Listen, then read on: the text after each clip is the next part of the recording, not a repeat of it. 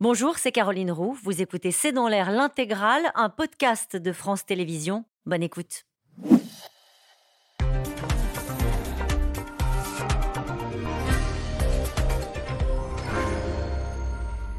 Bonsoir à toutes et à tous. Nous attendons vos questions SMS, Internet et réseaux sociaux pour alimenter notre discussion. Transport, école, énergie, port, le mouvement social entre dans le dur avec des reconductions de la grève dans les secteurs, notamment des secteurs stratégiques. La CGT a prévenu et passe à la vitesse supérieure après des semaines de mobilisation. L'heure est désormais au blocage. Le gouvernement anticipe une forte affluence, la mise à l'arrêt du pays se projette déjà dans un mouvement qui pourrait durer alors que le texte est en discussion au Sénat. La France insoumise, de son côté, espère mobiliser la jeunesse et lance aux lycéens un appel au blocage de leurs établissements, provoquer l'étincelle qui manque encore à ce mouvement social et faire peut-être reculer un gouvernement bien décidé à faire le dos rond jusqu'à présent. Grève, blocage, on entre dans le dur. C'est le titre de cette émission. Avec nous pour en parler ce soir, Nathalie Moret. Vous êtes journaliste politique au groupe de presse régional. Ebra Soazic Kemener, vous êtes rédactrice en chef au service politique à l'hebdomadaire Marianne. Karl Meus est avec nous ce soir. Vous êtes rédacteur en chef au Figaro Magazine. Enfin, Jérôme Fourquet, directeur du département opinion à l'Institut de sondage IFOP. Je rappelle La France sous nos yeux, publié aux éditions du Seuil. Bonsoir à tous les quatre. Bonsoir. Merci de participer à ce C'est dans l'air en direct. Nathalie Moret, je me tourne vers vous. On entre dans le dur. C'est comme ça que ça s'appelle. Quand on voit la mobilisation, euh, je le disais, dans les secteurs stratégiques du pays. Voilà, oui, on, entre dans le dur parce que déjà, c'est une mobilisation, demain, c'est la sixième, euh, qui a été préparée de très longue date. Ça veut dire qu'il va y avoir 265 manifestations. Je crois que c'est un record. Et dans tous les domaines que vous, allez, euh, que, vous avez cités. C'est-à-dire que bon, il va y avoir très peu de trains, très peu de transports dans les villes, qu'un certain nombre d'écoles, je crois, de l'ordre de 60% vont être fermées. Euh, l'industrie aussi est beaucoup touchée, donc c'est-à-dire le, domaine privé. Donc il va y avoir beaucoup, beaucoup, beaucoup de, difficultés pour les Français. Euh, si on rentre dans le détail, moi par exemple dans, ma zone de diffusion, je vois. C'est où votre euh, zone de diffusion Dans tout l'est de la France, pardon. je vois des, des, rassemblements qui sont prévus dans des villes où traditionnellement il n'y en a pas. Exemple, dans le département de l'Ain, il y aura six rassemblements. Et dans des villes vraiment très petites, par exemple Val-sur-Rhône, mm. par exemple Saint-Genis de Pouilly, 10 euh, 000 habitants. En Ardèche, euh, il y aura un rassemblement à Lamastre, 2500 habitants. Ça veut dire concrètement que euh, cette, cette journée de mobilisation a été parfaitement bien préparée de longue date par les organisations syndicales, de façon à faire masse et que partout sur les territoires, il y ait des manifestations. Donc demain, oui, ça va être une journée noire, et dans les secteurs et sur le terrain. Et c'est intéressant, euh, euh, Jérôme Fourquet, ce que dit Nathalie Moret à l'instant. C'est-à-dire que les syndicats ont à cœur de montrer que ce n'est pas juste une mobilisation spectaculaire à Paris, que ça essaime sur l'ensemble du territoire, ce qu'on avait vu par le passé aussi euh, lors des précédentes mobilisations. Oui, on avait déjà observé un grand nombre de, cortèges dans, beaucoup de villes petites et moyennes, avec souvent proportionnellement plus de manifestations dans ces villes petites et moyennes que dans les, les grandes métropoles. Ce qu'il faut qu'on ait en tête, c'est qu'on a un front syndical qui est uni, avec notamment la CFDT cette année, enfin, c'est sur de cette réforme qui est euh, du côté des autres syndicats. Et donc, du coup, ça élargit la capacité à mobiliser, y compris dans des territoires où on n'est pas habitué à avoir des, manifestations sur une petite ville de 2500 ou 3000 habitants. Si vous avez une entreprise dans laquelle il y a une implantation syndicale, ça peut faire un cortège le jour J autour duquel vont venir s'agréger des salariés euh, euh, d'autres secteurs euh, d'activité. Et puis l'autre point qui explique cette très forte mobilisation partout sur le territoire, c'est le fait que depuis deux mois, les sondages ne bougent pas et qu'on ait en moyenne 70% des Français qui sont opposés à cette réforme, avec la part de ceux qui sont tout à fait opposés qui atteint presque 50% de la population. C'est très solide. Bah, c'est très solide et euh, en dépit de tous les efforts de pédagogie, avec 36 guillemets, euh, que le, gouvernement a déployés depuis, euh, depuis deux mois, les choses n'ont absolument pas bougé en termes, en termes d'opinion. 65% des Français sont pour la grève reconductible. Euh, c'est un sondage IFOP pour euh, l'humanité. Voilà. Euh, alors ça, c'est plus étonnant ou pas? C'est-à-dire qu'on annonce des blocages, on annonce des journées noires, et on va en parler beaucoup ce soir. Et les Français, non seulement sont contre la réforme, soutiennent le mouvement, mais soutiennent le blocage. Oui, puisqu'ils ils, considèrent qu'ils n'ont pas été entendus par le, gouvernement, d'une part, donc ils, ils adhèrent à l'idée que le mouvement s'inscrive dans la durée et franchisse un cap en termes de, durcissement du, conflit. Et ils peuvent d'autant plus le souhaiter, ces Français, que jusqu'à présent, les mouvements ont été, les, journées d'appel à la mobilisation nationale ont été répartie dans le temps et qu'il n'y a pas eu encore énormément de perturbations à, à, ressentir de la part de nos concitoyens. Donc si vous mettez peu de perturbations jusqu'à présent et une détermination forte à faire échouer ce projet, on comprend que pour l'instant sur le Oui. papier, deux tiers des Français adhèrent à l'idée de grève reconductible. Encore faut-il que ces grèves reconductibles se mettent en place, et Oui. on en parlera peut-être tout à l'heure, avec la capacité des salariés des secteurs concernés à faire l'impasse sur des journées de salaire, ce qui n'est pas euh, évident dans un contexte Évidemment, de ça coûte cher de faire la grève. On va en dire un mot. Vous parlez de grève de reconductible. On a appris euh, à l'instant que la SNCF et la RATP euh, prévoyaient des perturbations mercredi, c'est-à-dire avec déjà l'idée d'un mouvement qui, euh, qui dure, justement, qui dure et on entre dans le dur. C'est le titre de cette émission ce soir. Et on a bien vu que c'est totalement assumé euh, par les syndicats, notamment par le, le- la, C- la CGT, qui dit bon bah au, au fond, on a été responsable, on a mobilisé, on a beaucoup manifesté, on a beaucoup mobilisé. Le gouvernement n'a rien entendu. On entre dans une nouvelle étape de l'action sociale. Oui, ça a fait l'objet d'un pilotage très fin. C'est vrai que pour l'instant, ce sont les leaders syndicaux hein, dont on disait qu'ils étaient disparaissants, finissants, qu'on assistait finalement au chant du cygne des syndicats. Et ce sont eux finalement qui donnent la, la cadence euh, de la période politique depuis le mois de janvier, depuis que la réforme des retraites a été présentée. Ils fixent des dates, euh, pas très rapprochées d'ailleurs, c'est-à-dire qu'on attend, euh, on voit bien dans les médias, on attend la prochaine date. Là, on avait le 7 mars en ligne de mire, ça fait euh, plus de 15 jours qu'on a le 7 mars en ligne de mire. Et là, effectivement, c'est le moment où ils ont décidé d'accélérer ensemble, alors de manière assez différente, mais ils assument cette différence, c'est-à-dire que Laurent Berger le rappelait encore ce matin, lui demain il veut une grosse mobilisation massive, il veut des gens dans la rue, des belles manifestations bien organisées, et puis de l'autre côté on a effectivement Philippe Martinez qui dit, bon, il faut quand même mettre la pression sur le gouvernement, partir dans le reconductible, là on voit c'est plutôt les fédérations CGT, même s'il y a aussi des, même y a aussi des branches de la CFDT qui disent, bon, il faut partir dans du reconductible, on va rentrer dans le dur, il faut un bras de fer. Mais ce qui est intéressant, c'est que Laurent Berger, qui est quelqu'un d'ordinaire très mesuré, continue à avoir un discours presque guerrier hein, vis-à-vis du gouvernement. On sent bien, euh, ils nous prennent pour des cons. Il est euh, très en colère, Il est, Laurent très, Berger. il est très en colère. Et il y avait un espoir. euh, dans la majorité, on l'entendait en discutant avec des, des responsables, il s'agit de Renaissance, surtout de Renaissance, mais aussi du Modem, en disant, mais on va, arriver, à un moment à discuter avec Laurent Berger, c'est quelqu'un de raisonnable. Il était d'accord avec nous sur la réforme systémique en 2017, hein, je ne parle pas de ce qu'elle est devenue ensuite en 2019, la première réforme des retraites d'Emmanuel Macron. On va y arriver à un moment ou à un autre. Et là, on voit que ça ne fonctionne pas et qu'au contraire, chacun, euh, chacune des, des prises de parole du gouvernement maintenant est en train de, de virer euh, au couac euh, parce qu'on on voit bien que les, les arguments sont en train de s'épuiser et que finalement, euh, le dernier argument qui pouvait tenir, c'est-à-dire de dire, mais regardez, on est en train de, de- on rétablit l'équilibre pour 2030, même cet argument-là, avec ce qui se passe au Sénat, Et on va en est en train d'être battu en brèche. Donc il y, y avait une construction de la part des exécutifs qui est en train de s'effondrer là. Karl Meus, euh, sur euh, cet appel euh, d'une certaine manière au blocage, même si c'est un mot qu'ils n'utilisent pas, hein, les syndicats. euh, Pays à l'arrêt, ils disent. Voilà, pays à l'arrêt. Nous appelons à mettre à genoux l'économie française. C'est ce qu'a dit les, les secrétaires généraux de cinq fédérations CGT, les ports, les docks, les cheminots, l'industrie chimique, les verres céramiques et mines énergie, qui ont assumé de dire on bloque tout, il va falloir nous entendre. En fait, c'est ça. Le problème du 7, c'est le 8. Pour le dire autrement, c'est euh, est-ce que c'est un baroud d'honneur ou est-ce que c'est un départ de feu? Non, mais ça change tout. C'est-à-dire que euh, si c'est juste un. Enfin, juste. Si Oui, oui. la journée de demain est un baroud d'honneur, c'est-à-dire qu'en gros, on sait qu'il va y avoir du monde, on sait que la France va être à l'arrêt. Comme vous l'avez dit tout à l'heure, ils ont eu 15 jours, 3 semaines pour se préparer. Euh, Ça serait bien le moins, finalement, que, que tout soit bloqué et qu'il y ait du monde dans la rue. Mais si le lendemain, les salariés, pour des raisons de pouvoir d'achat, disent Bon, écoutez, moi j'ai fait grève un jour, mais je ne peux pas me permettre de faire grève plus longtemps, je rentre chez moi. S'il y a moins de blocage et que ça part tout doucement, que chacun rentre chez soi, le gouvernement prendra acte, votera le texte, les Français seront résignés et les syndicats seront divisés, puisque, quand même, encore ce matin, Laurent Berger a dit qu'il n'appelait pas au blocage. Euh, il dit qu'il y aura d'autres moyens de, de lui- euh, de faire entendre la voix. Donc on voit bien là, il y a des dissonances.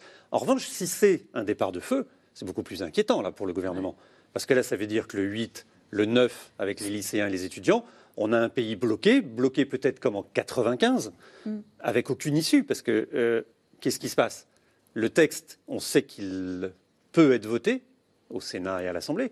Mais si la France est bloquée, on se retrouve dans une situation où à ce moment-là, Emmanuel Macron fait comme Jacques Chirac, euh, texte voté mais non promulgué. Mais on est dans euh, une des journées les plus difficiles qu'on ait connues, euh, dit Clément Beaune, c'est-à-dire que le gouvernement part du principe que malgré tout, euh, Jusqu'à présent, ce mouvement social a, été, a coûté à ceux qui ont fait grève, mais ils, ont évité euh, les contraintes pour les voyageurs parce que c'était sur une journée très ciblée, prévenue à l'avance, etc.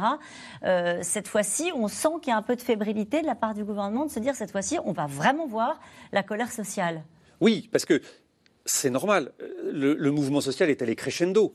Pourquoi aujourd'hui, euh, le 7, euh, on atteint ce, ce pic? Parce qu'il ne reste plus qu'une semaine au Parlement. Le texte aujourd'hui est au Sénat. Le Sénat devrait voter normalement euh, l'article 7, puisqu'il y a une majorité des LR avec bon, Renaissance, et que le gouvernement a déjà fixé la commission mixte paritaire, qui est euh, le nom, un certain nombre de députés, un certain nombre de sénateurs qui se réunissent pour. C'est maintenant ou jamais? Ah ben c'est maintenant ou jamais. Pour les syndicats. Dans, euh, à partir ouais. du 15 mars, là, il y aura un vote ou un 49-3, et ensuite, c'est terminé au Parlement. En tout cas, les blocages ont déjà commencé, hein, avec des barrages filtrants et une grève reconductible lancée ce week-end, notamment dans les secteurs de l'énergie. Après avoir défilé en rang, dans le calme, les syndicats changent de ton et promettent, comme le dit la CGT, de mettre la France à l'arrêt. Le gouvernement prévient que les jours qui viennent seront les plus difficiles connus ces dernières années. Théo Manval, Nicolas Baudry-Dasson. Par endroits, les actions ont déjà commencé. Barrage filtrant dès ce matin sur ce rond-point du Nord, où les premiers routiers à débrayer appellent leurs collègues à les suivre demain. On s'entend demain pour la retraite, blocage, ok J'ai 57 ans, c'est bon, je vais travailler jusqu'à 64 ans. Il y en a ras-le-bol, hein, c'est tout, hein, je suis cassé de partout. Depuis ce week-end, une grève reconductible a aussi débuté dans le secteur de l'énergie, avec une baisse de production déjà équivalente à 5 réacteurs nucléaires. Les raffineries pourraient suivre dès ce soir. Promesse de l'intersyndicale, mettre la France à l'arrêt. Le but partout, c'est de désorganiser au maximum la production. Et si la question, c'est de savoir si on veut mettre à genoux l'économie française, la réponse, elle est oui. Demain, plus de 260 cortèges sont prévus à travers le pays. Outre le transport et l'énergie, la CGT appelle à la grève dans les grands groupes Thales, Renault ou Stellantis, quand le patron de la CFDT s'adresse, lui, notamment aux commerçants. On appelle aussi des salariés, on appelle des commerçants, on sait que ce sera le cas dans certains endroits, les commerçants à baisser le rideau, des salariés à mettre dans leur bureau Stop 64 ans, le, le logo commun de toute l'intersyndicale. On peut faire plus fort que le 31 janvier dernier, qui était déjà que... la plus grosse mobilisation ouais. depuis le début des années 90. Sur les rails, c'est en effet une journée noire qui s'annonce. Un TGV sur 5 seulement en moyenne. Même chose pour les TER et presque aucun intercité en circulation. En Ile-de-France, comptez entre 1 métro sur 4 et 2 sur 3 selon les lignes. 20 à 30% des vols annulés dans les aéroports. Et dans le secteur de l'éducation, 60% des enseignants du primaire ne feront pas classe demain. L'exécutif doit bien l'admettre.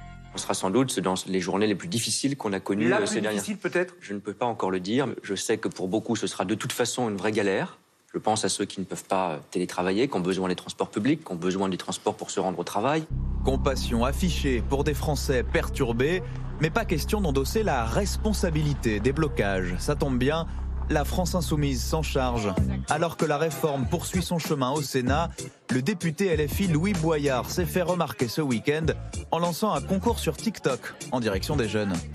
Parce que cette réforme nous concerne nous aussi les jeunes, on s'attend à ce que tous les lycées et toutes les universités soient bloqués contre la réforme des retraites. C'est pourquoi on lance le hashtag Blocus Challenge. Postez vos plus belles photos de blocus de lycée et d'université. Parmi ces photos, on en tirera une au sort et l'équipe de bloqueurs sera invitée à visiter l'Assemblée nationale avec nous. Tollé dans la Macronie, qui peut compter en revanche sur le soutien des sénateurs les républicains et de leur patron Bruno Retailleau, qui œuvre à l'adoption du texte amendé par les siens.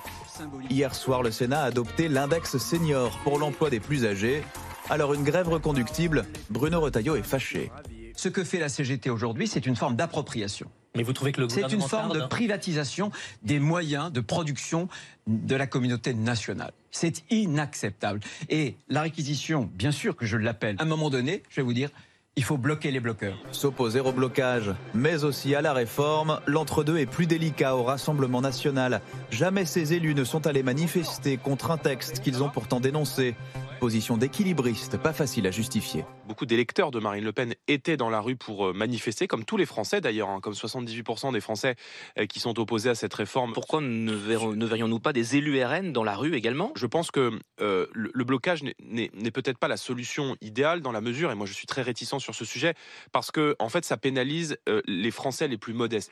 Cette journée d'action du 7 mars se poursuivra-t-elle le 8, le 9, le 10 L'intersyndicale plancherait déjà sur plusieurs nouvelles dates de manifestation.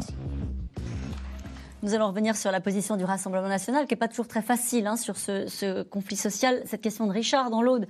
Est-ce vraiment ceux qui ont les métiers les plus pénibles que l'on voit le plus dans la rue? Non, pas obligatoirement, euh, parce que c'est vrai que ce qu'on voit dans la rue, c'est ceux qui sont en capacité de se mobiliser, qui sont en capacité de laisser, euh, de laisser une demi-journée de salaire. Certes, euh, d'ailleurs, c'est ce que disait Laurent Berger. hein. Laurent Berger disait manifester deux heures, ce sera qu'une demi-journée de salaire de perdu et pas une journée de salaire. Mais souvent, les gens qui ont les métiers les plus pénibles, c'est aussi ceux qui sont les plus mal payés, qui sont parfois dans une certaine forme de précarité. Et c'est vrai que c'est beaucoup plus compliqué de dire, quand on est en précarité, de dire bah, je fais grève parce qu'on a peur de perdre son emploi, parce qu'on n'aura pas cette. Donc, on a vu, hein, ça- alors évidemment, ça dépend des endroits. Euh, à Paris, on a vu qu'il y avait beaucoup de- d'enseignants dans les cortèges, beaucoup de, beaucoup de fonctionnaires. Euh, après, en province, ça a été très différent, mais dans les, dans les reportages qu'on a pu voir, euh, il y avait beaucoup de gens qui expliquaient bah, aujourd'hui, j'ai posé, une jo- j'ai posé une journée pour venir, euh, pour venir manifester, mais pour les autres. Il y a une idée, non pas de grève par procuration, mais de manifestation par procuration. Mais il y a Quand même cette idée, pardonnez-moi, je vous coupe, Soazic Kemener, mais vous l'avez un peu évoqué les uns et les autres depuis le début de l'émission, que ce mouvement social est contraint par le sujet euh, de l'inflation. Bien sûr. Je crois que c'est vous, Jérôme Fourquet, qui le disiez tout à l'heure. C'est-à-dire qu'à un moment donné, quand on dit grève reconductible, euh, avec, euh, avec une inflation euh, à près de 6%, ça, c'est compliqué pour tout le monde. C'est compliqué pour tout le monde. Les, les directions syndicales en ont conscience. C'est pour ça qu'ils ont étalé dans le temps les journées, parce qu'ils savaient qu'il n'y aurait pas forcément suffisamment de monde si on s'embarquait dans un mouvement euh, reconductible immédiatement. Euh, ils ont tous en tête la référence de novembre-décembre 1995. La première journée du- euh, de mobilisation nationale, c'est le 24 novembre 1995. Le lendemain, la SNCF part en grève reconductible, suivie trois jours après par EDF, GDF, France Télécom, etc., etc. On n'a pas vu ça du tout cette année, parce qu'encore une fois, le pouvoir d'achat étreint toute une partie de, la- de nos concitoyens. Aujourd'hui, il y a plus que 37% de Français qui nous disent qu'ils peuvent mettre un peu d'argent de côté à la fin du mois. 37%.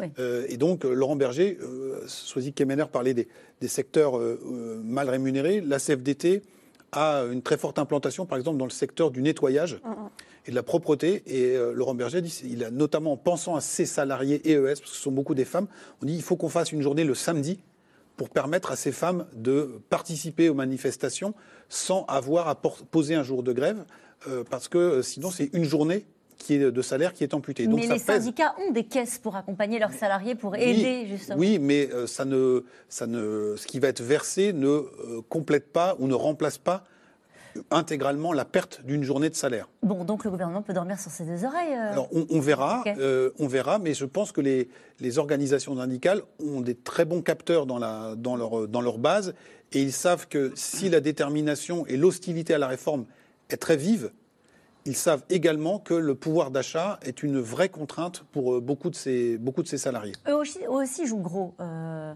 les syndicats, justement, après avoir fait cette, euh, cette mobilisation depuis euh, euh, des semaines et pronostiqué un bras de fer avec, euh, avec le gouvernement, ils ne peuvent pas euh, je veux dire, faire cette mobilisation le 7 et puis dire bon, bah, finalement, euh, le texte est passé, on passe à autre chose, notamment pour la CGT. Mais, mettez-vous, euh, dans, dans- dans l'état d'esprit des syndicats. Euh, là, aujourd'hui, ils ont le vent en poupe. Ils ont tous gagné euh, des, des adhérents, euh, tous les syndicats euh, compris. Euh, si aujourd'hui, enfin aujourd'hui, à la fin de la semaine, ou disons fin mars, puisque ça se termine euh, le 26 mars, je vous rappelle le, le processus réforme des retraites, si fin mars, euh, le projet est adopté et voilà, et le gouvernement part sur autre chose et on chaîne Ouais. sur d'autres réformes, que font les syndicalistes? Ils se sont, ils ont pris des adhérents, ils se sont battus depuis des mois, ils sont allés, ils ont joué le jeu, ils sont allés à Matignon, ils ont négocié, etc. Et ça n'a servi à rien. Tout ça, après que euh, d'autres mouvements euh, qui, qui, sont, qui sont nés euh, dans la, dans la société de façon spontanée, je pense notamment aux Gilets jaunes ou aux dernières grèves qu'on avait eues à l'époque de Noël, euh, qui étaient nées hors syndicat, eux obtiennent des choses. Pour eux, ce serait absolument terrible parce que ça voudrait dire qu'ils n'ont plus de poids. Et ça aussi, c'est quelque chose que le gouvernement doit entendre. Et c'est pour ça que le gouvernement aujourd'hui prend soin de ne pas trop braquer euh, les syndicats et de ne pas, et de, enfin, de la jouer, j'allais dire profil bas, en disant on entend, on entend, on entend, parce que ça veut dire quoi? Ça veut dire que pour eux, après, euh, c'est le, le constat qu'ils ne servent à rien et que euh, bah, les gens euh, peuvent manifester. C'est-à-dire qu'il n'y a, qu'une chose qui marche, c'est la radicalité et, Et la le- violence. le fait- et la violence. Et la violence. Euh, pas de pénurie à venir, euh, du coup, euh, si ça dure 2-3 jours, euh, euh, et que justement parce que le pouvoir d'achat est un sujet de préoccupation principale des Français, au fond, euh, il n'y a pas de crainte à avoir dans les jours qui viennent, Karl Meus, quand on voit les blocages qui sont annoncés dans les raffineries euh, ou dans certains dépôts de marchandises. Tout va dépendre de la durée de ces blocages. C'est-à-dire que si ça dure jusqu'à la fin de la semaine, on s'en sort. Si ça dure voilà, jusqu'à euh, vendredi, ça va, et après ça, ça reprend le cours normal. Mais si ça se prolonge et que ça se durcit, parce que ce que dit Jérôme Fourquet est très juste, c'est-à-dire qu'il y a les dirigeants syndicaux d'un côté, effectivement, euh, euh, qui ont été responsables, qui ont fait des manifestations sans heurts, euh, qui ont leurs revendications, mais il y a ensuite il y a la base. Il y a une base, on a vu dans les reportages, qui est quand même très très dure. En plus, les sénateurs ont un petit peu mis d'huile sur le feu. L'amendement Retailleau sur les régimes spéciaux qui doivent être alignés sur le régime général plus rapidement que ce que veut le gouvernement, c'est pour ça que certains blocages ont commencé dès samedi soir, dès- dès- même dès vendredi soir. Le gouvernement l'a exclu. Le gouvernement l'exclut. Ce qui lui offre une sorte de, pas une porte de sortie, mais un moyen de dire aux syndicats, mais vous voyez, je ne suis pas le méchant dans cette affaire. Mais on n'est pas à l'abri d'un d'un durcissement de blocage. On évoquait les lycéens, les étudiants. Alors justement, c'était la question que je voulais vous poser avec cet euh, appel euh, au blocage par Louis Boyard de, de la France Insoumise, soutenu cet après-midi hein, par Jean-Luc Mélenchon. Euh, oui, non mais il aurait pu marquer un peu de, de distance avec la méthode. On rappelle qu'il propose un challenge en disant euh, montrez des photos de vous euh, devant des zones de blocage et ensuite vous pourrez venir visiter l'Assemblée. Ça n'a pas beaucoup plu à la présidente de l'Assemblée notamment. Non, ça n'a pas du tout plu. Mais, pardon. C'est un député. Hein. C'est absolument pas étonnant que Jean-Luc Mélenchon le soutienne. C'est la stratégie de la France insoumise. Euh, on l'a vu à l'Assemblée nationale. Ils ont cette stratégie de, du chaos. Euh, sans remonter à 1917, mais euh, chez les trotskistes, c'est une façon de prendre le pouvoir. Là où il y a le chaos, il y a une possibilité de récupérer le pouvoir. Donc, ils sont dans cette logique-là. On fait sortir les, les lycéens dans la rue parce qu'on sait très bien qu'une fois que les lycéens dans la rue, un gouvernement est en difficulté et que c'est très compliqué de les faire rentrer. Si en plus vous avez les étudiants et les blocages, vous avez là un cocktail qui est compliqué. Pour l'instant, ils n'étaient pas présents dans les mobilisations Non, non, ju- justement, c'est quand même le. Ce challenge arrive au moment où il y, a, il y a quand même un constat d'échec euh, de la part de la France insoumise. Euh, Louis Boyard, il fait le tour de- des facultés depuis des semaines et des semaines pour espérer que euh, les jeunes, les jeunes à l'université ou bien même les jeunes lycéens entrent dans la danse. Et c'est pas le cas. Alors il y a quelques quelques universités, une vingtaine, qui ont eu des, des blocus juste avant les vacances, mais c'est pas du tout sûr que ça se prolonge demain. On va voir ce qui se passe demain, mais pour l'instant, la France insoumise, c'était vraiment son idée de se dire bon, les syndicats ont quand même pris la lumière dans l'affaire puisqu'ils ont très bien organisé les manifestations. Nous, on va, on va y arriver. Notre force, ce sera les jeunes. Bah, pour l'instant, c'est pas le cas. Donc, euh, c'est vrai que ça, ça arrive à un moment bizarre. Et l'autre. euh, L'autre remarque, euh, ce que dit Jean-Luc Mélenchon, il dit euh, les perroquets du régime, donc ceux qui critiquent, euh, euh, ceux, qui- ceux qui critiquent le député Boyard, ont oublié les clowneries de Macron. Alors il fait référence à, à Emmanuel Macron qui avait reçu, on se souvient, les youtubeurs Mac- McFly et Carlito à l'Élysée. Sauf que si c'est des clowneries, pourquoi les reproduire? C'est-à-dire que c'est- c'est un peu, c'est un peu compliqué. Cette critique est un peu compliquée. Et donc là, je, je, je suis, je suis pas sûre que ce soit la, la meilleure des choses, mais c'est vrai que c'est exactement dans la ligne de ce que fait la France insoumise depuis le début. C'est-à-dire l'idée, c'est de pas être dans un combat institutionnel, mais au contraire dans, dans, dans, dans un combat plus militant, plus populaire et qu'ils pensent eux vraiment politique. C'est comme ça qu'ils lisent la situation en tout cas. Et Jérôme Fourquet, l'enjeu euh, des syndicats, c'est d'arriver à mobiliser ce public-là, les jeunes, d'arriver à mobiliser euh, les commerçants, ceux qui n'ont pas l'habitude de, de- de manifester ou de, Alors, de faire grève. Je pense que les, les syndicats ne seraient pas mécontents si effectivement les jeunes euh, rejoignaient massivement les cortèges, parce que ça donne une autre dynamique. Comme le disait Karl Meus, c'est très difficile à gérer politiquement. Euh, mais ce que je pense que les syndicats visent d'abord en priorité, c'est de euh, euh, essayer de déclencher des mouvements reconductibles avec euh, une base de salariés qui bloquent l'économie du, pays, tout simplement. S'il y a un apport des jeunes, ils, ne- ils ne cracheront pas dessus. Mais Le sujet, c'est pas la mobilisation, c'est le blocage. bah, c'est la mobilisation et le, le blocage. C'est-à-dire, est-ce que le, le mouvement s'inscrit dans la durée avec euh, euh, eh bien, euh, le transport routier, le transport ferroviaire, des services publics, des grandes entreprises privées qui se mettent à débrayer et où là, on crée un véritable, un véritable rapport de force. C'est pas tout à fait étonnant que les jeunes ne soient pas pour l'instant au rendez-vous parce que la retraite, c'est très loin pour eux. Hein, C'est euh, 43 annuités quand vous êtes au lycée ou en, première année de fac, c'est quand, quand même assez loin et on ne les a pas vus dans les précédents mouvements de, de mobilisation sociale contre les réformes des retraites. Ils ne sont jamais euh, véritablement là. Lors des précédentes réformes des retraites, bah, ils n'étaient oh. pas mobilisés. En 2019, lors de la, la retraite systémique, ils étaient assez peu mobilisés, sauf les quelques universités traditionnelles que tout le monde a en tête qui euh, sont toujours Mmh. en grève euh, quand il faut. Euh, mais sans ça, il y avait pas, il y avait, c'était pas élargi. Euh, autre, une- c'est une autre différence avec 1995, où on avait à la fois des grèves massives dans le public et dans le privé, mais également des lycées, des universités qui, eux, elles aussi étaient, étaient bloquées, ce qui change complètement la physionomie du, du mouvement. Et c'est ce qu'essaye de faire, c'est la plus-value qu'essaye d'apporter au mouvement social euh, la, la France insoumise. Yael Braun-Pivet, je le disais, présidente de l'Assemblée nationale. La politique n'est pas un challenge TikTok. Respectez votre fonction, respectez votre institution, respectez les Français. C'est la mise en colère. Oui, je, comprends très bien la position de Yael Braun-Pivet, sauf que le monde a changé. On voit bien le président de la République, lui aussi, euh, utilise les codes des réseaux sociaux pour parler aux, Français, notamment aux jeunes. Et Louis Boyard aurait tort euh, de ne pas faire la même chose. Effectivement, euh, les jeunes, euh, en, tous les cas les lycéens et, les étudiants, euh, sont moins souvent euh, devant les journaux télévisés de 20 heures que devant TikTok. Donc effectivement, il utilise euh, bah, les moyens de communiquer de la jeunesse. Et en cela, euh, je trouve que c'est assez habile. Après, est-ce que ça suffira? Moi, Déjà, je ne suis pas persuadée que la perspective de visiter l'Assemblée nationale soit quelque chose qui motive vraiment la jeunesse. Mais bon, pourquoi pas? Et surtout, ce qui motive la jeunesse, pardon, mais c'est, comme vous le disiez, pas du tout la retraite euh, qui, pour eux, est dans deux générations, mais c'est le climat. Et, et, euh, ce qui, à mon avis, euh, ré- enfin, euh, là, ce que le gouvernement redoute sans doute plus, c'est l'accumulation des colères. Et effectivement, si vous pouvez attraper la, la jeunesse par le biais du climat ou, ou des, des- des choses qui les motivent plus, mais pas vraiment, je pense, par, euh, euh, par l'emploi et, par euh, et par les retraites. Alors, le climat et la fin de mois aussi, quand même, Oui. pour cette jeunesse. Oui. Vous avez un étudiant sur deux qui travaille en parallèle de ses études. Et donc, euh, bloquer sa fac euh, pour gagner le, le challenge, c'est pas forcément la priorité d'une partie de ces, de ces jeunes étudiants.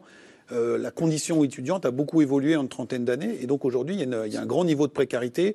On les voit beaucoup, euh, pour certains, dans les files d'attente des, des restos du cœur ou autres.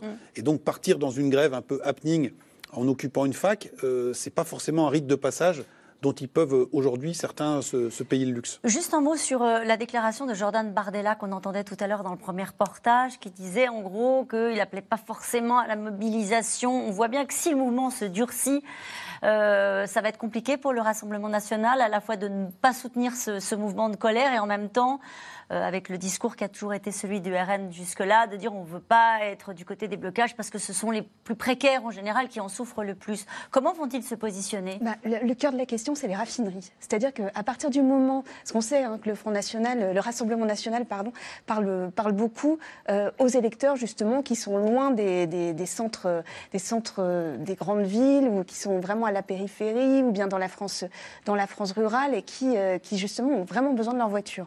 Donc à partir du s'il y a un problème de, de stock, la question ça va être c'est à qui les Français, euh, sur qui les Français rejettent la faute? Est-ce qu'ils la rejettent sur ceux qui bloquent ou bien est-ce qu'ils les, reje- les Oui. rejettent sur l'origine de tout, c'est-à-dire celui qui a décidé de faire la réforme des retraites à ce moment-là précis, au moment où il y avait toutes ces questions de pouvoir d'achat, de renchérissement de l'énergie et évidemment de guerre en Ukraine.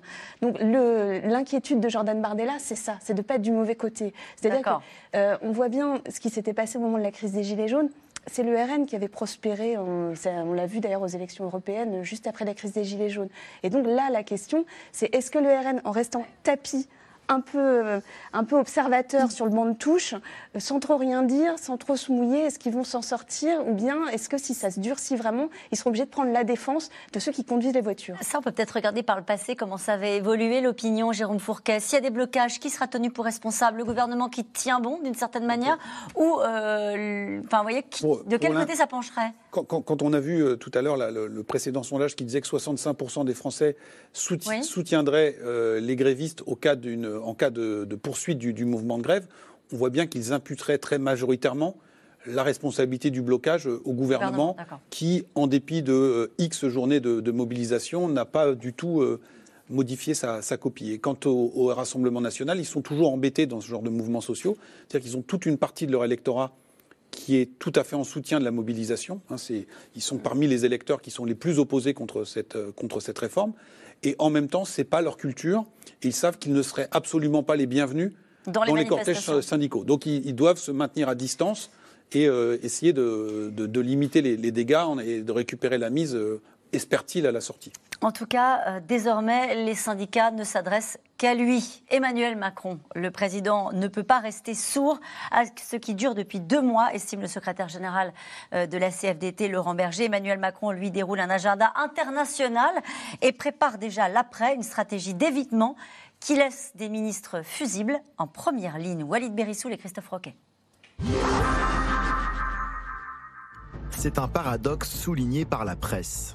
Alors que la France gronde, Emmanuel Macron regarde-t-il ailleurs?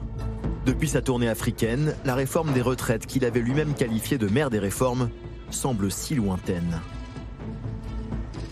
Je ne vais pas, depuis ici, compte tenu des sujets qu'on est en train d'évoquer, de la lourdeur de, l'actualité, de l'importance stratégique de cette tournée en Afrique, faire de nouveaux commentaires sur les commentaires. Je n'ai pas grand-chose de neuf à dire. Tout n'est pas suspendu à une seule chose, et tout ne doit pas l'être. Et donc, nous continuons à avancer, mais vous avez compris que je ne ferai pas davantage de commentaires sur la vie politique française. Au Salon de l'agriculture quelques jours plus tôt, le chef de l'État avait parlé de définir un cap pour les prochains mois, une manière d'inviter les Français à suivre son regard, au-delà de cette journée du 7 mars qui s'annonce très suivie. Mais l'intersyndicale entend se rappeler au bon souvenir du président. Le président de la République, il ne peut pas rester sourd. On ne peut pas avoir ce silence maintenant qui dure depuis deux mois, avec juste des petites phrases rappelant à la responsabilité des uns et des autres, sans euh, prendre en compte le problème. Vous savez qu'on est quand même dans un conflit où, pour l'instant, on a été reçu dans l'intersyndicale par personne, collectivement. Non, on a été reçu collectivement par personne dans l'intersyndicale de la vous part avez du été gouvernement. appelé par Elisabeth Borne, non? Appelé, c'est pas reçu. L'autre tête de l'exécutif, Elisabeth Borne, essaye de suivre sa ligne. Inflexible sur le recul de l'âge légal, elle répète toutefois à l'envie le mot écoute. On a écouté, on a eu des mois de discussion, de dialogue avec les organisations syndicales et patronales. On a écouté aussi les attentes de notre majorité, les attentes de- de groupe- du groupe Les Républicains, et on fait évoluer notre projet. Tout à la recherche d'une majorité pour voter son texte, la Première ministre tente surtout d'éteindre les polémiques. Je ne peux pas laisser dire que notre projet ne protégerait pas les femmes. Au contraire,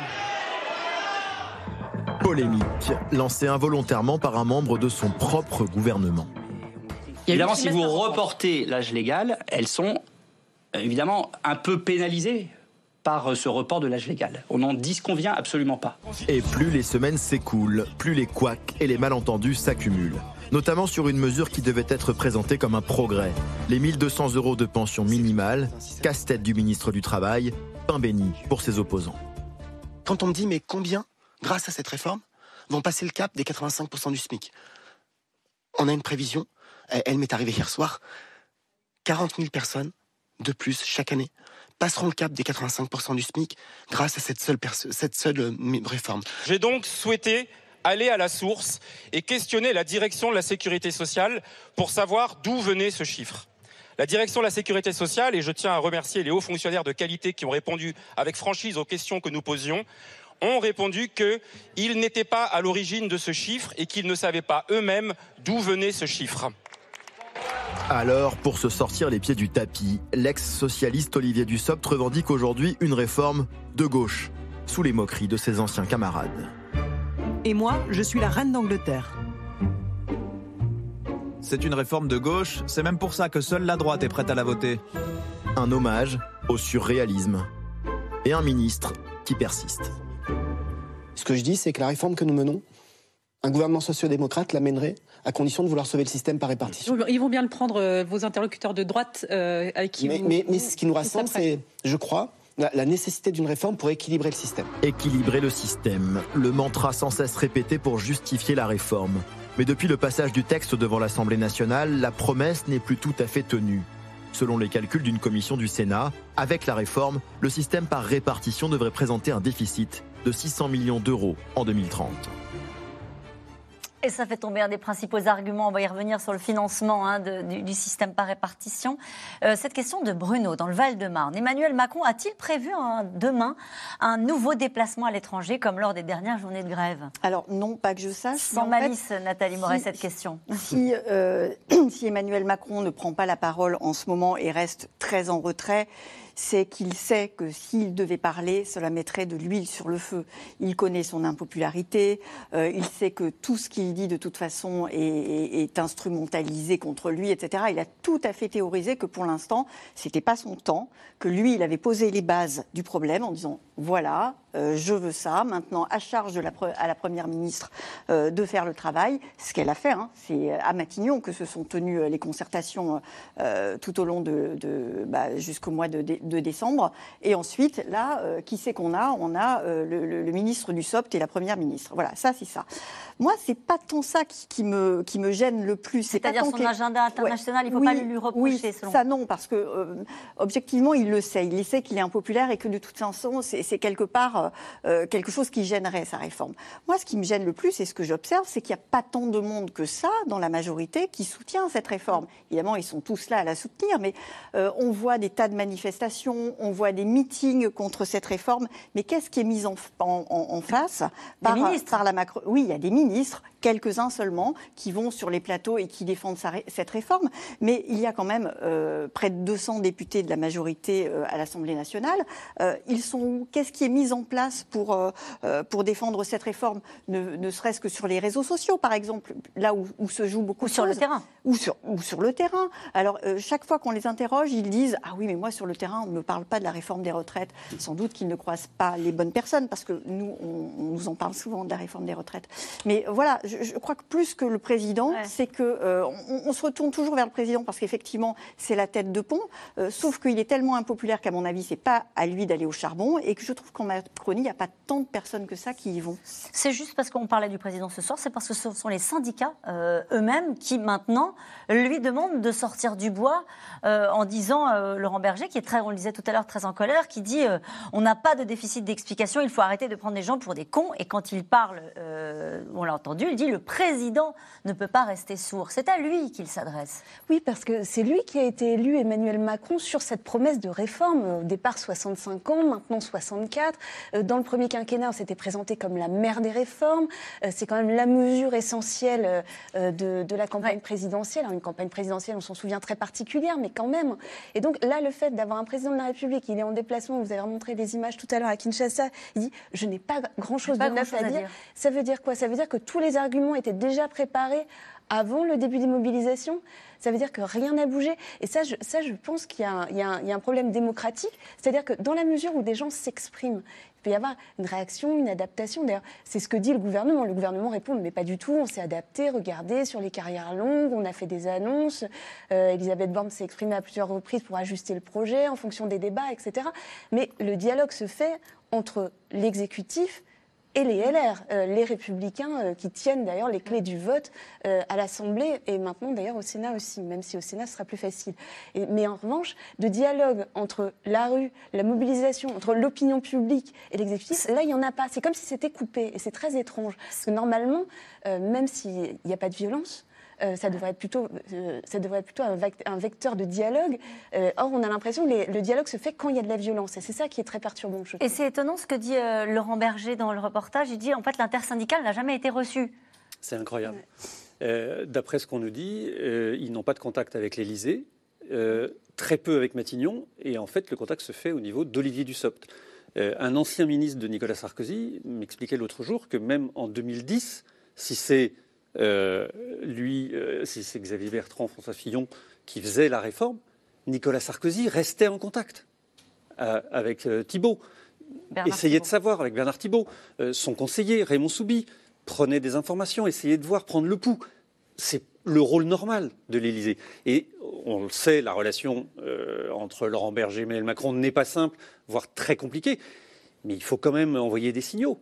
ne serait-ce que leur dire bon, on vous a sur les retraites, on le sait, c'était pas possible, vous ne pouviez pas euh, céder. Laurent Berger a été élu sur, avec une euh, motion très claire de ne pas négocier. Bon, mais après, on va faire des choses. Euh, c'est ce qu'ils nous disent à l'Élysée. De toute façon, ils sont déjà dans l'après. On, on prépare quelque Ouais. chose sur le travail. Il y a peut-être là du grain à moudre. Euh, organiser quelque chose. Pour l'instant, ils n'ont pas de. Ça veut dire qu'ils font le pari, euh, euh, Jérôme Fourquet, comme d'ailleurs ce que pense la majorité des Français, que cette réforme passera, qu'il faut faire le dos rond et euh, attendre que les grévistes, euh, au final, peut-être tenus par le problème de pouvoir d'achat, mettent fin à ce mouvement. C'est ça le pari qui est fait. Alors c'est le pari, et puis c'est aussi la, la stratégie qui a été choisie d'emblée, manifestement par l'Élysée, comme euh, Soisy Kemener l'a rappelé. Euh, on part bille en tête avec euh, une annonce de retraite à 65 ans pendant la campagne électorale.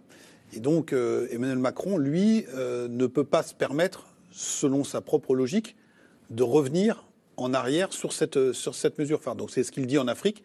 Euh, j'ai déjà tout dit. En gros, ça fait des mois que euh, que j'ai présenté ce projet. Je n'ai pris personne en traître. On a mis toutes les cartes sur la table. Et maintenant, il faut qu'on on avance. On comprend bien que ça fait jamais plaisir aux Français de leur dire qu'il faut travailler deux ans de plus. On s'attendait à des manifestations, mais les chiens à bois, la caravane passe.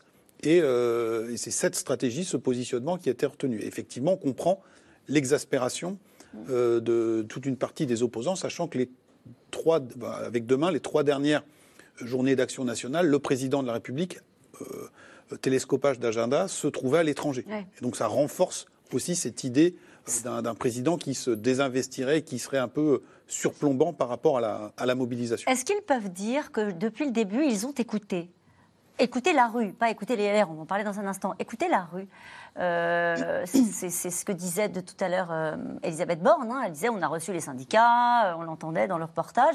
Est-ce qu'ils ont écouté Est-ce qu'ils ont répondu aux mobilisations massives? Est-ce qu'ils ont répondu à la rue et aux syndicats? Alors, en tout cas, ils font très attention à montrer que c'est le cas. D'accord. Objectivement, c'est vrai que ce texte euh, ne ressemble pas, tel qu'il est aujourd'hui, ne ressemble pas à ce qu'il était au 10 janvier, le jour de sa présentation par la Première ministre Elisabeth Borne. Donc il y a eu un certain nombre d'inflexions pour les carrières longues, notamment, pour les carrières hachées, un petit peu sur la pénibilité. Bon, il y a eu des, des, des- des bougées, effectivement. Donc, euh, est-ce que euh, est-ce que c'est vraiment... Enfin, ils disent on a fait tout ce qu'on a pu, sachant qu'il y avait un impondérable, c'est-à-dire c'est 64 ans, c'était 65, c'est 64, et ça sera plus jamais 63. Donc, eux considèrent qu'ils ont bougé. Alors après, on est en fait dans un dialogue de sourds parce que d'un côté, on, on a les syndicats, y compris les plus réformistes comme la CFDT, qui disent nous 64, ce n'est pas possible, et de l'autre, le gouvernement qui dit à nous 64, c'est pas possible, mais voyez, on bouge sur telle et telle chose, et, et in fine, on a l'impression que, que c'est dans, dans un dialogue de sourds et que peu importe les gens qui sont dans les manifestations, ça ne bougera pas. Avec quand même, Soazic Kemener, vous l'avez dit rapidement, euh, et vous aussi, Nathalie Moret, euh, des bougées, euh, comme vous dites, sur la réforme qui ont coûté cher. Et, et c'était la fin du reportage de Walid Berissoul qui se posait la question du financement de cette réforme à force de bouger, alors que sur les carrières longues, peut-être même avec des, des surcotes pour les femmes hein, qui ont eu des enfants, puisque c'est en discussion. Euh, cette réforme ne rapportera pas suffisamment pour financer le, le régime? Non, mais c'est ça, c'est ça la, la situation incroyable dans laquelle se retrouve le gouvernement aujourd'hui. C'est-à-dire que au départ, c'était une réforme de justice, c'est ce qu'on nous disait. Et ensuite, quand on a vu que ça n'avait pas fonctionné, que l'argument ne fonctionnait pas du tout, changement de braquet. Et là, euh, c'est une réforme pour rééquilibrer les comptes euh, d'ici 2030. Donc une réforme à l'ancienne, une réforme comme avait pu euh, celle qu'avait pu défendre François Fillon en 2010. Sauf que le problème, c'est que pour faire passer cette réforme à l'ancienne, cette réforme paramétrique, il y a quand même eu des mesures. C'est une réforme beaucoup moins dure que celle de 2010, objectivement. C'est-à-dire que quand Olivier Dussopt dit c'est une réforme de gauche, euh, toute la gauche sourit, mais c'est une réforme moins dure euh, que, celle, que celle de Nicolas Sarkozy, François Fillon, Éric Woerth. Pourquoi? Parce qu'il y a eu des, justement des compensations. Et donc les compensations, c'est 1200 euros, même si Oui. euh, il y a eu euh, des grosses discussions sur le périmètre, euh, de- sur le nombre de personnes qui allaient être concernées. On voit que c'est beaucoup moins de personnes que- qu'annoncé au départ.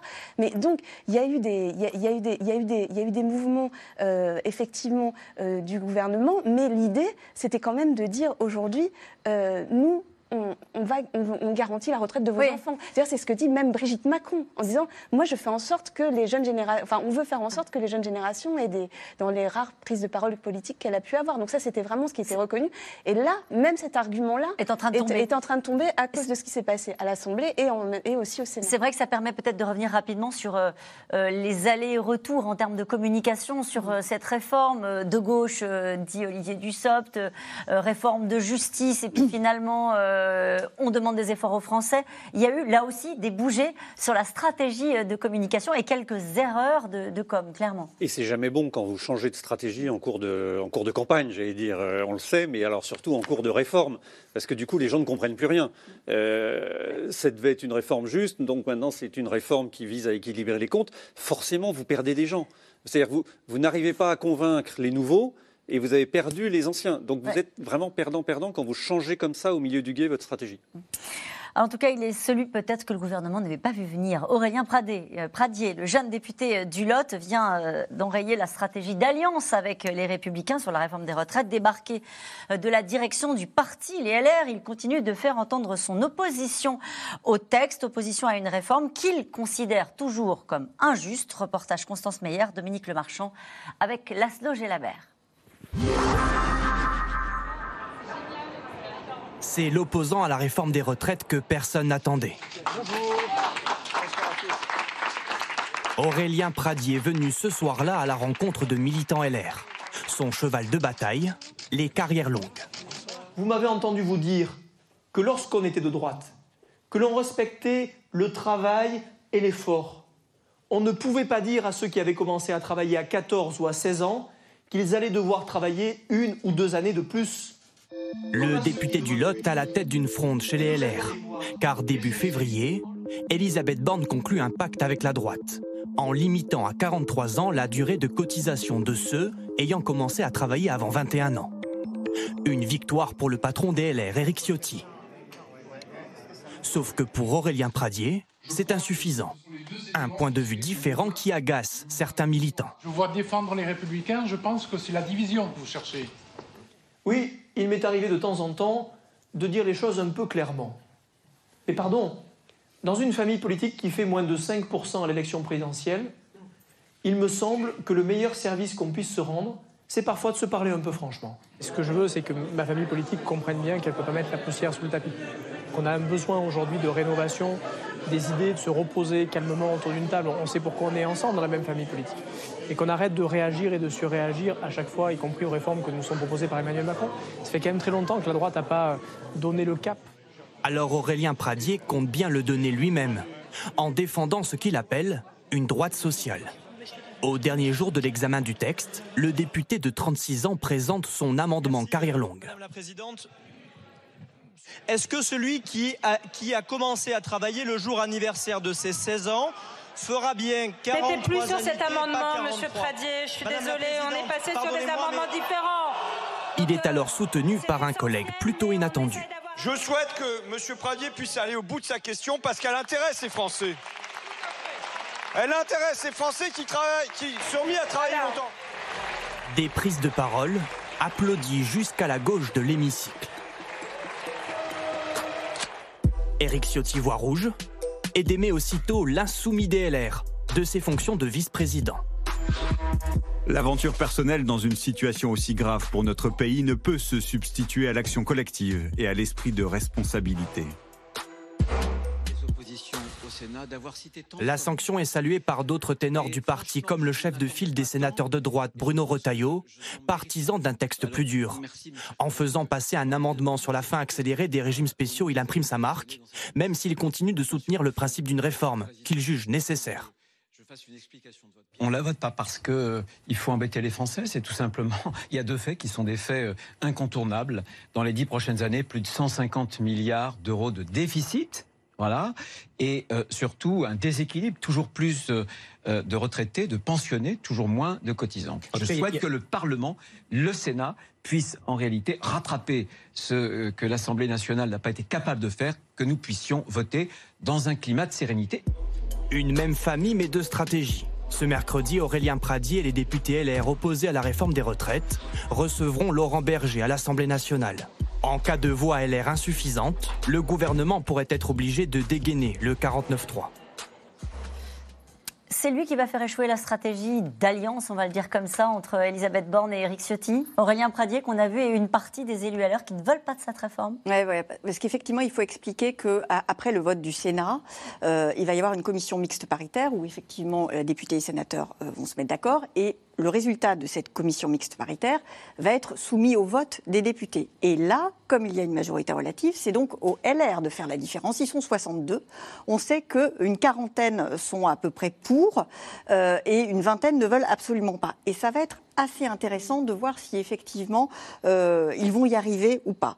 Euh, on aura un petit élément euh, avant la fin de la semaine, puisqu'avant la fin de la semaine, euh, le, texte est au Sénat, où la majorité est de droite, et on va voir si les sénateurs de droite vont aller jusqu'au bout du texte. On sait que Bruno Retailleau et euh, Gérard Larcher veulent absolument que le texte soit voté. Mais c'est eux il y a aussi des gens de droite qui sont très proches du terrain, on sait qu'ils sont élus dans des zones rurales, etc., qui manifestent beaucoup. Est-ce que eux, ils vont aller vite pour aller jusqu'au dernier article? À mon avis, ce sera un, signal faible intéressant à, à Jérôme Fourquet, ils sont où les électeurs euh, DLR euh, sur ce débat-là? Alors, ils sont à peu près à 60% en faveur de la réforme? De la réforme. Ça veut dire quand même qu'il y en a 40% qui sont opposés. Et donc, on voit que ce qui reste DLR est quand même assez divisé, même si la nette majorité penche du côté du soutien à la réforme. En fait, là, on a deux lignes. On a euh, celle d'Éric Ciotti, de la direction du parti, qui dit qu'au nom de la cohérence idéologique, comme ça fait 25 ans que la droite euh, se bat pour euh, rallonger euh, l'âge de départ à la retraite, il faut un jour ou l'autre être en, cohérence avec ses, avec ses engagements passés. Et sociologiquement, ce qui reste de l'électorat LR, c'est très majoritairement un électorat retraité, dont on sait qu'il est plutôt favorable à la réforme. Et puis de l'autre côté, on a Aurélien Pradier qui dit aujourd'hui on est tombé à 4 ou 5 et si on veut rebâtir une famille de mm. droite, il faut de nouveau parler à la France du travail, à la France du salariat, euh, duquel euh, on a complètement disparu. Et donc, si on veut reprendre contact avec cette France qui travaille, cette France qui se lève tôt, comme aurait dit Nicolas Sarkozy, celle qui a commencé à bosser tôt, euh, eh bien, il faut qu'on s'oppose à cette réforme. Accessoirement, ça nous permettra aussi de nous différencier de la majorité présidentielle et euh, d'essayer de, de, se recréer un espace. Et donc là, il y a deux lignes idéologiques différentes, mais il y a aussi deux stratégies qui partent de deux diagnostics différents. Soit on conserve le petit précaré qui nous reste et on est cohérent sur nos bases, soit on essaye de repartir à la reconstruction de, sur la reconstruction de quelque chose. Et en tout cas, ça laissera sans doute des traces euh, au sein de ce parti. Cette question de Pierre, les LR qui votent pour la réforme des retraites vont-ils logiquement finir par se fondre dans la Macronie, Carmeus Normalement non, puisque euh, le prochain texte qui arrive à l'Assemblée, c'est un texte de Gérald Darmanin sur l'immigration. Et aujourd'hui, les députés LR, une grande partie d'entre eux disent on ne votera pas ce texte. Il faut voir, le texte débute au Sénat. Là encore, c'est la majorité de droite votera-t-elle ce texte? Transformera-t-elle ce texte? On verra, mais euh, ils ne sont pas dans cette logique-là. En tout cas, le 49.3 n'est toujours pas exclu sur un texte aussi symbolique que celui de la réforme des retraites. C'est là où on va voir si Elisabeth Borne est joueuse. C'est-à-dire que si elle est joueuse, elle ne met pas le 49-3 parce qu'elle se dit les 40 députés LR me suffisent pour avoir la majorité, j'en ai 250, ça fera 290, ça peut passer. Mais si elle n'est pas joueuse, elle mettra le 49-3 parce qu'elle n'est pas à l'abri. Carl ce serait un échec de dégainer un 49-3 sur un texte comme celui-ci? Ah oui, parce que ça veut dire qu'il n'y aura pas eu de vote à l'Assemblée. Et si jamais le texte passe 149.3, la Première ministre Elisabeth, Borne sort renforcée. Elle restera comme quelqu'un qui a pu faire passer une réforme des retraites alors qu'il y a une majorité relative à l'Assemblée. Je vous rappelle le titre de cette émission. Ce soir, on entre dans le dur. Grève, blocage. Ben, regardez ce qui vient de tomber à l'instant. Trois des quatre dépôts méthaniers euh, français sont désormais arrêtés pour sept jours. Et sept fédérations des Bouches-du-Rhône euh, ont annoncé euh, qu'ils ils se mettaient en grève jusqu'au retrait euh, de cette réforme. Visiblement, ils sont partis dans un conflit euh, pour durer. Et nous revenons maintenant à vos questions. Une question d'Éric dans le Bas-Rhin. Comment le gouvernement peut-il en même temps soutenir le droit de manifester et ne pas tenir compte de la vie des manifestants? Jérôme Fourquet. Sort par une, le président s'en sort par une pirouette en disant que, euh, encore une fois, cette réforme euh, a été présenté aux Français dans le cadre de l'élection présidentielle et qu'on lui a donné un blanc-seing. Et donc aujourd'hui, il y a une légitimité politique qui est la sienne, une légitimité de la rue qui a le droit de s'exprimer, mais lui, il considère que, encore une fois, euh, on n'est pas en 1995 quand Jacques Chirac avait fait le contraire de ce qu'il avait promis aux Français quelques mois avant, et donc il a toute cohérence et toute euh, autorité pour faire cette réforme. Manifestement, quand vous avez euh, plus d'un million de Français dans la rue, quand vous en avez de manière récurrente 65 à 70% qui contestent une réforme aussi importante, euh, bien évidemment, ça pose question et ça pose des, problèmes au, gouvernement qui subit cette, cette opposition très forte. Je ne vous ai pas posé la question aux uns et aux autres depuis le début de l'émission, mais est-ce qu'il y a une fébrilité au sommet de l'État ou est-ce qu'ils se disent euh, on fait le dos rond et ça va vraiment passer? Quel est l'état d'esprit à la veille de cette journée? Alors, ils ne veulent pas montrer qu'ils sont indifférents à ce qui se passe dans la rue. Je n'ai pas le sentiment qu'il y ait à date, hein, aujourd'hui, une très très grande fébrilité. Euh, cest dit, ils restent attentifs. En fait, il y a pas, il y a là où je rejoins ce que dit Nathalie, c'est que à l'Élysée, on ne sent pas une grande fébrilité. C'est vraiment ce que vous disiez tout à l'heure, euh, la caravane passe, voilà, c'était prévu. Tout, est, tout se passe comme prévu. En revanche, euh, certains députés qui n'étaient pas euh, précisément pour cette réforme des retraites, qui était pour la réforme de 2017, la vraie, euh, ce qu'ils considèrent comme la vraie, eux sont beaucoup plus inquiets. Et puis surtout, ils ont les retours de circonscription. Et ils voient bien que ça ne se, passe pas, euh, ça se passe pas aussi bien que prévu. Avec un geste qui a été fait aujourd'hui, on peut peut-être le dire rapidement, en, direction du pouvoir d'achat. On a vu tout à l'heure Bruno Le Maire. Oui, avec, euh, avec, alors on savait qu'il était question d'un panier. Alors là, il sera question d'aller dans la grande distribution et de trouver des produits à des prix qui vont rester fixes et, bas pour permettre d'avoir les, les denrées euh, les denrées de base pour les Français parce qu'on sait que ce sujet alimentation euh, est, très fort. Euh, il est très fort dans, l'esprit des Français. Effectivement, l'idée, c'est de dire bon, nous, on s'occupe du pouvoir d'achat. C'est une question centrale. Les retraites, c'est pour 2030. On prévoit l'avenir, mais on prévoit aussi le présent. Et l'effort sera fait par la grande distribution. Hein voilà, c'est ce qui... pour cette baisse des, prix-là, en tout cas, le maintien de, ces prix-là pour les produits de première nécessité. Allez, une question de Jean-Pierre dans le Barin. la grève dans les centrales nucléaires et les raffineries touche directement les Français. L'opinion risque-t-elle de se alors, pour l'instant, euh, cette grève dans les, centrales nucléaires ne se traduit pas par des délestages. On se souvient de l'émoi qu'avaient suscité les annonces gouvernementales à l'automne sur la, perspective qu'on ait à, couper le courant. Aujourd'hui, on n'en est pas là. Et encore une fois, il faut voir si, comme disait Karl Meus, après le 7, il y a le 8, et est-ce que le mouvement s'inscrit dans la durée. Et pour ce qui est des dépôts euh, ou des raffineries, pour l'instant, on a des, euh, syndicats ou certains syndicats qui, montrent les muscles, mais on n'est pas rentré dans une logique de mise à l'arrêt. C'est des installations industrielles qui sont très complexes et vous décidez pas de mettre à l'arrêt une raffinerie d'un claquement de doigts. On doit aussi mentionner le fait que euh, ces salariés des raffineries sont rentrés dans un conflit social à l'automne pour leur propre augmentation de salaire, que la direction d'un certain nombre de ces grands groupes pétroliers euh, avait vu d'un mauvais œil, on parle de Total notamment, ce mouvement social, et donc c'est pas évident qu'ils euh, repartent. Voilà. Et on, on, ajoutera également le fait que chaque organisation syndicale CGT professionnelle regarde la branche d'à côté pour savoir comment vont se mm. comporter les camarades. Euh, les raffineurs disent nous, on va dans le mouvement si euh, les cheminots nous suivent, si la chimie nous suit, et les autres disent de même. Et donc tout le monde se regarde, et donc ça va être très intéressant de voir ce qui se passe dans les prochains jours, dans, les 24 prochaines heures. Euh, Elisabeth Borne et les syndicats discutent-ils encore au sujet de la réforme des retraites?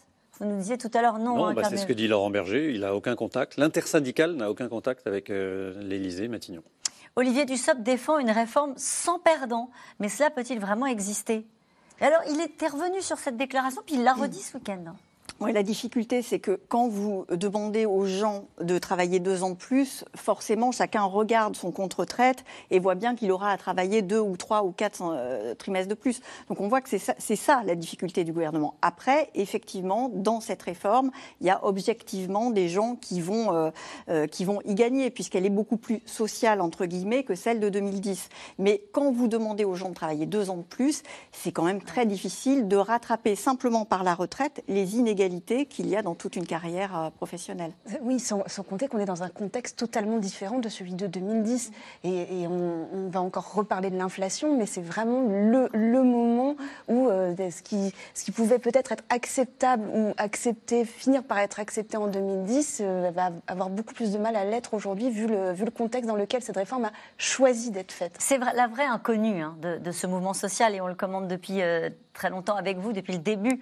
C'est est-ce que ce rapport à l'inflation, la difficulté que, les gens ont à boucler les fins de mois, comment est-ce que ça impacte sur ce mouvement social? Est-ce que c'est de la colère euh, ou est-ce que c'est de la résignation? Ou est-ce qu'on ne fait pas grève parce qu'il faut boucler les fins de mois? C'est encore, ça reste encore l'inconnu de, de à la veille de ce mouvement. On, voit bien que le gouvernement a décidé de faire fi à la fois des cortèges et des sondages. Et le, donc le seul élément de rapport de force, c'est le blocage du pays, c'est l'inscription dans un conflit qui serait dur.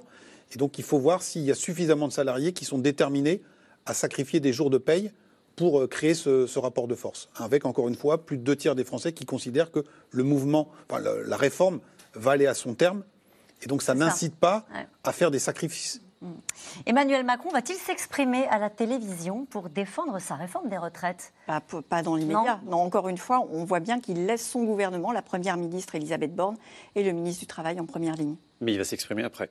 C'est en tout cas ce que l'Élysée nous disait la semaine dernière. Une fois que la réforme est passée euh, Après la séquence, il va s'exprimer parce qu'il considère que la, réforme des retraites est dans un continuum de réformes. Euh, la réforme du, marché du travail, toutes les réformes qu'il a engagées. Et donc, il veut reparler aux Français de, de ce continuum-là et de dire on va le prolonger avec eh ben, ce fameux, ces fameuses réformes sur le travail, la, notion de travail, la valeur travail. Euh, et tout ça s'inscrit dans un continuum. Est-ce qu'il y arrivera C'est une autre question. Le gouvernement peut-il utiliser le 49.3 pour faire passer cette réforme sans risquer un durcissement du conflit? Alors, est-ce qu'il peut utiliser le 49.3 oui. oui, mais ça peut avoir des conséquences euh, délétères parce qu'ils ont besoin d'un vote. Et on voit bien toute la stratégie d'ailleurs de la France insoumise en première lecture à l'Assemblée était de faire qu'il n'y ait pas de vote sur l'article 7, justement de ne pas risquer qu'il y ait une victoire du gouvernement parce que les choses seraient beaucoup plus simples pour le gouvernement s'il y avait eu un vote en première lecture à l'Assemblée. Euh, c'est la représentation nationale. Euh, voilà.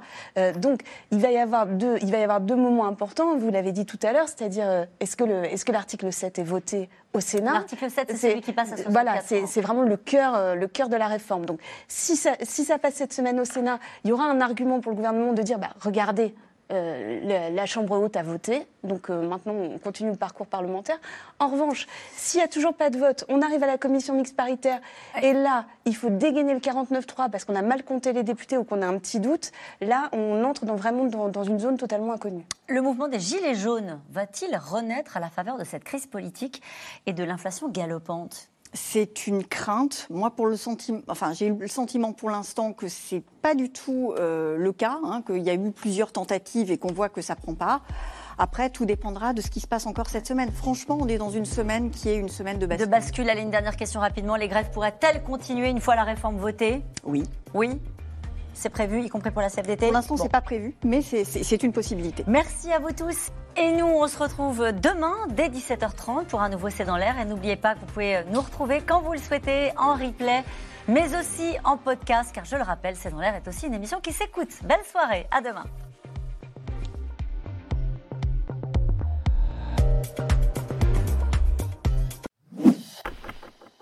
Merci d'avoir écouté C'est dans l'air. Comme vous le savez, vous pouvez désormais écouter l'intégrale, mais aussi l'invité ou vos questions à nos experts. Tous ces podcasts sont disponibles gratuitement sur toutes les plateformes de streaming audio. Et pour le replay vidéo, c'est sur France.tv, bien évidemment. À bientôt.